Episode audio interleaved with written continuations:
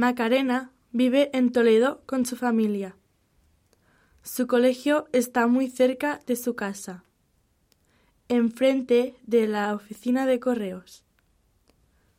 Va al colegio con su hermano a las ocho y veinte. A las nueve y diez tiene una clase de inglés. A las once menos cuarto come una manzana y charla con sus amigos. Regresa a casa a las cuatro y hace los deberes a las cuatro y media. A las siete va a una clase de baile con su madre. A las ocho y media cena con su familia. A las nueve lee un libro en el salón. Se va a la cama a las once y veinte.